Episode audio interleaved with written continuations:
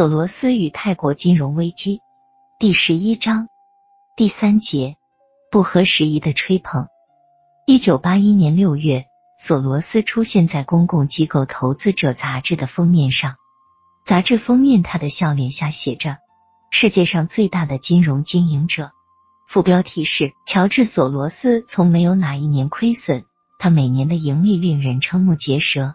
让我们看看过去复工后十年，他是怎样在证券经营中冲刺，并在此过程中为自己赢得一亿美元资产的。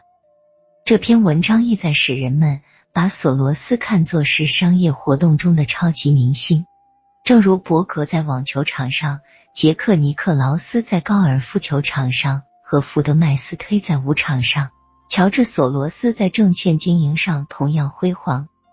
这篇文章说明了索罗斯怎样积累资产，从一九七四年仅一千五百万美元的资产，到一九八零年底，索罗斯公司已发展到三点八亿美元。在过去十二年中，索罗斯为在巴黎安斯特顿和班克罗斯查德地区的顾客海尔德林和皮尔森等人经营证券，他没有哪一年亏损。一九八零年公司盈利数目令人吃惊。竟高达百分之一百零二。索罗斯把他的报酬转换成个人资产，价值一亿美元。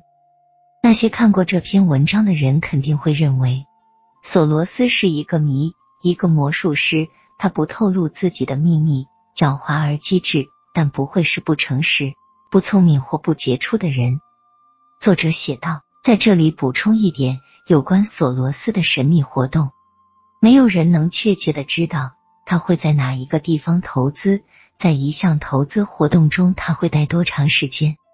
作为一个海外投资的经营管理者，他不要求到证券与汇兑委员会登记注册。他避免接触华尔街地区的行家。在生意场真正认识他的那些人都承认，他们没有跟他太过于密切。至于名誉，人们普遍认为他丝毫不在乎，而且过得十分快活。在很长一段时间内，索罗斯都拒绝公共机构投资者杂志进行采访。他提出，如果你和市场打交道，你就应该默默无闻。